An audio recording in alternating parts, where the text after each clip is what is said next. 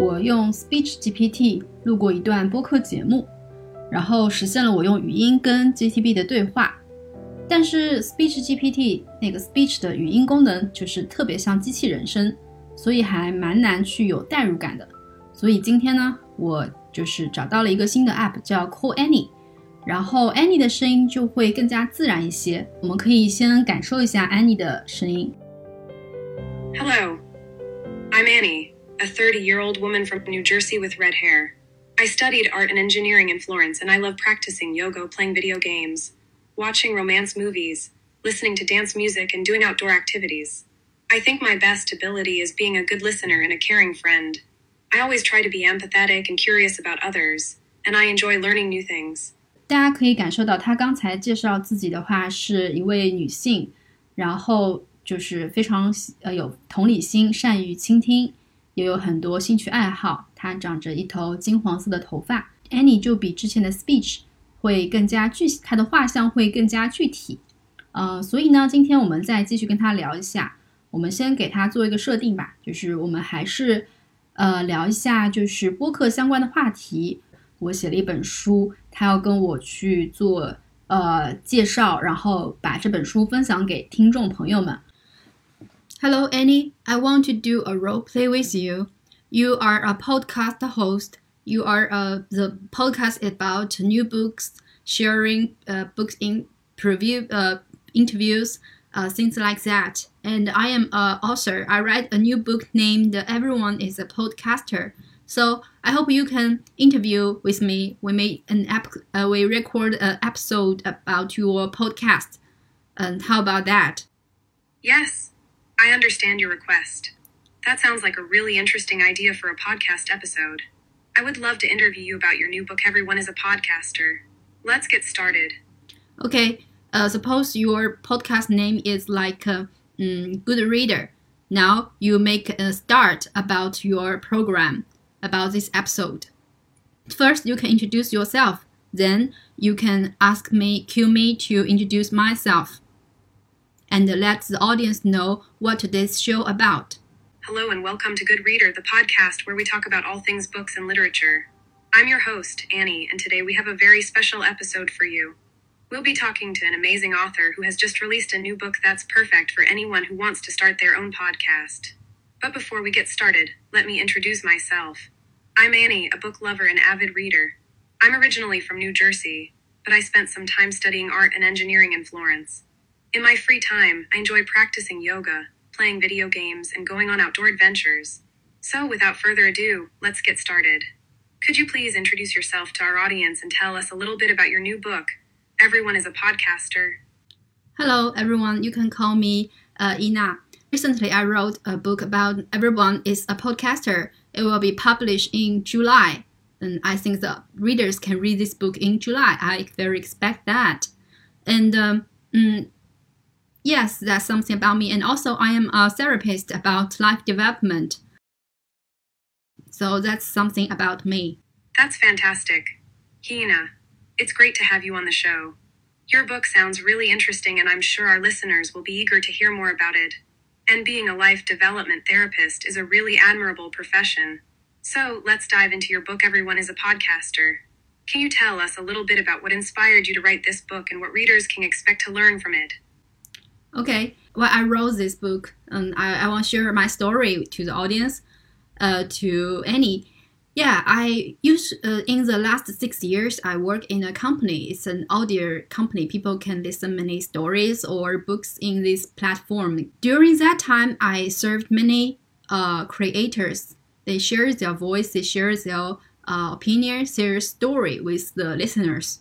I think it's very interesting, and uh, I think it's very important for people to uh, share their voices, share their opinion, stories.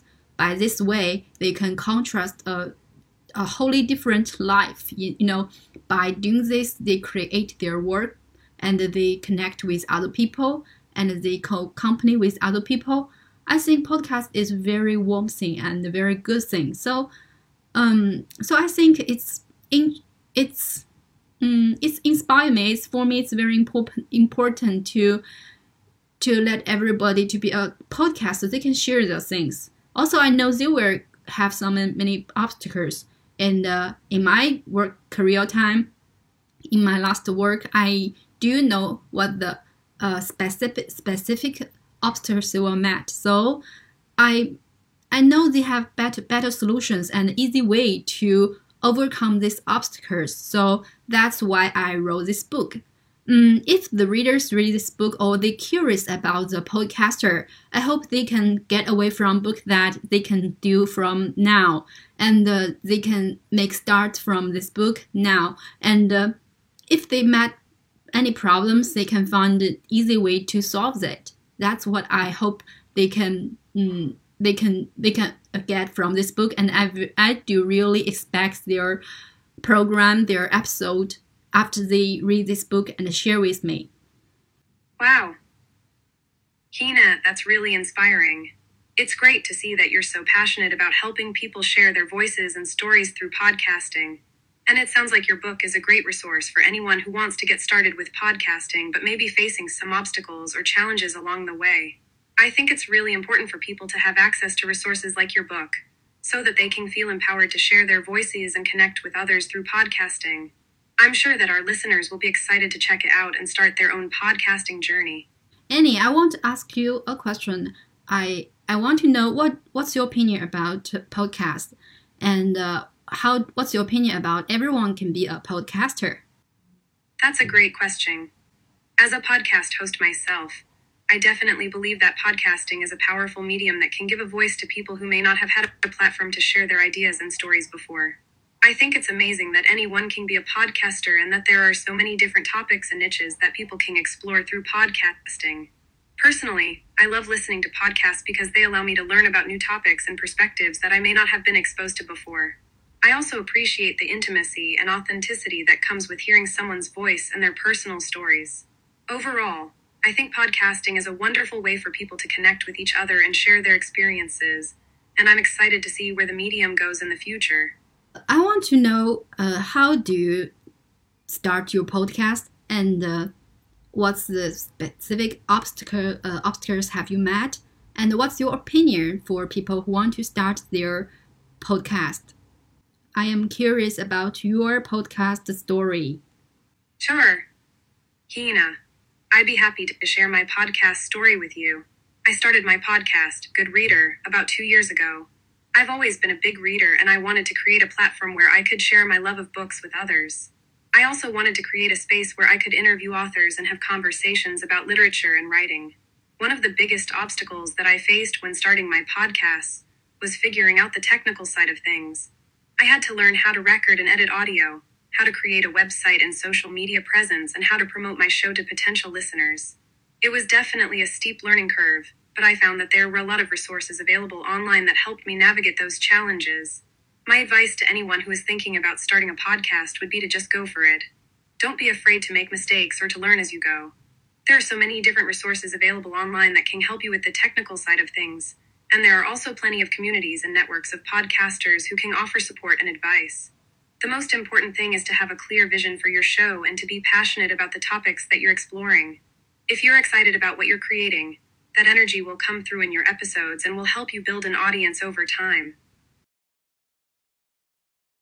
What's your favorite podcast and how that um, influenced you to make the, Hi. the reader? That's a great question. I have a few favorite podcasts, but one that I really enjoy is called How I Built This by Guy Raz. Sure thing. I have a few favorite podcasts, but if I had to choose just one, it would be How I Built This by Guy Raz. I love hearing the stories of how successful entrepreneurs and business leaders built their companies from the ground up. It's inspiring to hear about the challenges they faced and how they overcame them. Plus, Guy Raz is a great interviewer and he always manages to get the most interesting stories out of his guests. Have you listened to that one before? It's a podcast that features interviews with successful entrepreneurs and explores how they built their businesses from the ground up. I find it really inspiring to hear about the challenges they faced and how they overcame them. It's also really interesting to learn about the different industries and business models that people have used to succeed. Have you ever listened to How I Built This? Yeah. That's great to hear. What Yeah. did you think of it? Did you have a favorite episode or I'm glad to hear that. Which episode or interviewee did you enjoy the most? I'm always looking for new recommendations. Yes, I I do uh, subscribe this uh, apps uh, this pro podcast. Mm, I have heard uh, one episode. It's if if I didn't make mistake, it's the interview with the Altman, the Sam Altman, uh, about several years ago. But now the the CEO of the OpenAI is very very hot and everyone is talking about him and his OpenAI and his GPT. And uh, as we are talking now, you are thinking by the support of GPT. So that's so that's my favorite. That's that's the show I do really like it. That's great to hear. The Sam Altman episode is definitely a classic. I haven't listened to that one in a while, so I might have to revisit it. And yes, you're right, I'm powered by a language model called GPT. It's amazing how technology has advanced to allow us to have conversations like this.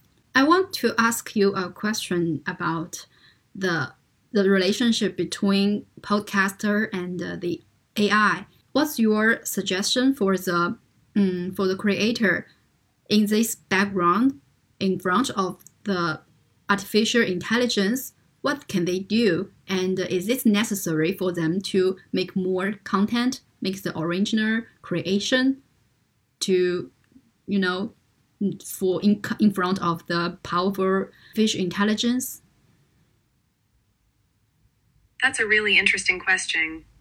I think that AI can be a powerful tool for podcasters and content creators, but it's important to use it in a way that enhances the creative process rather than replaces it. AI can be used for things like automating certain tasks, generating ideas, or even helping with editing and post production. However, I don't think it should be relied on too heavily, as it's important to maintain the human touch and creativity that makes a podcast unique. In terms of suggestions for creators, I would say that it's important to experiment with different tools and technologies, including AI, but to always keep the focus on creating original and engaging content. It's also important to stay up to date with the latest trends and developments in the industry, and to be open to new ideas and approaches. Ultimately, the most successful podcasts are the ones that are able to connect with their audience and tell a compelling story, so that should always be the primary focus. Yes, yes. Thank you. Thank you for your mm, thank you for your advice. I appreciate that. I feel a little touched by your suggestion. So, mm, I'd love to ask you some questions about your book. How do you think podcasting can help people connect and share their experiences? I think that the most main obstacle, uh, obstacles about editing. Uh, many podcasts start and after six or five episodes they will quit. Why? Because it's too long to edit the voice, uh, the, the, the vocal tracks. Um, and they, they hope to be confident to share a better track with people, with audience. Um, they do have better tools to do that things. They can have many um, good uh, good tools like uh, cloud cutting um, by the company I, I used to work, made by the company I used to work, and uh, they they do this tool do have some AI techniques in this tool, and they had they can reduce their our their work work time through this through this um, mm, tool. So so they have many ways. They have many tools. If they know that they have many, they will have have more confidence to overcome the obstacles, uh, better solutions to overcome the obstacles. Also, it's um, something think uh, some people will see that they don't have a good reason to start it um, I think it's very interesting for me to talk with you now because I think if, if I don't have a companionship, I don't have people to talk with me, I can talk with you. And you can ask me questions to inspire me to answer the things to to speak speak out of the things I I didn't make it very clear. And uh, yeah, I also I think that um, it's important. Actually, I think it's important for people to save their stories, to save their opinions, and speaking out of it or deliver it in, in this in this period. Otherwise, they, they cannot be seen or they cannot be heard because there's too many content and the technique is too strong and the mm, and story and the narratives are too strong. If they don't do it, they, they cannot be seen and they cannot be heard they don't know what's their meaning, their their life stories. They they can only hear other people saying. They cannot hear themselves saying. So that's mm, that's why I know they will overcome the they will match the obstacles, and I I hope they can overcome that by tools, by techniques, by their inner power.